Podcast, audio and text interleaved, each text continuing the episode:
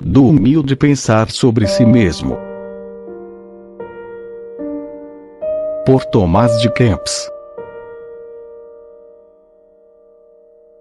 Todo homem tem desejo natural de saber. Mas para que serve a ciência, sem o temor de Deus? Melhor é, por certo, o humilde camponês que serve a Deus, do que o filósofo soberbo que observa o curso dos astros, mas se descuida de si mesmo.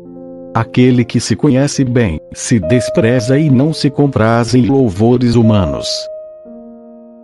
Se eu soubesse tudo o que há no mundo, porém me faltasse a caridade, de que me serviria isso perante Deus, que há de me julgar segundo minhas obras?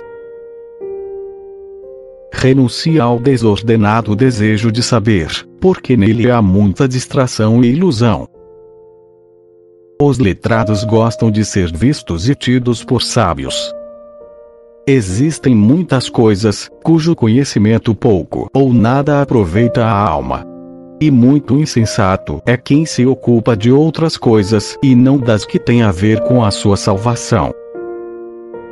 As muitas palavras não satisfazem a alma, mas uma palavra boa refrigera o espírito, e uma consciência pura inspira grande confiança em Deus. Quanto mais e melhor souberes, tanto mais rigorosamente serás julgado, se com isso não viveres mais santamente.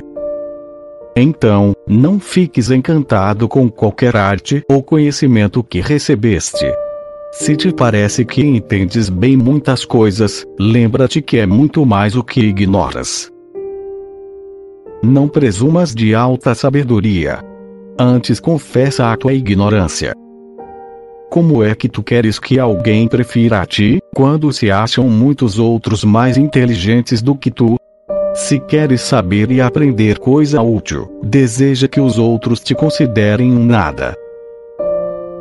Não há melhor e mais útil estudo que conhecer-se perfeitamente e desprezar-se a si mesmo. Ter-se por nada e pensar sempre bem e favoravelmente dos outros é prova de grande sabedoria e perfeição. Ainda quando vejas alguém pecar publicamente ou cometer faltas graves, nem por isso te deves julgar melhor, pois não sabes quanto tempo tu poderás perseverar no bem.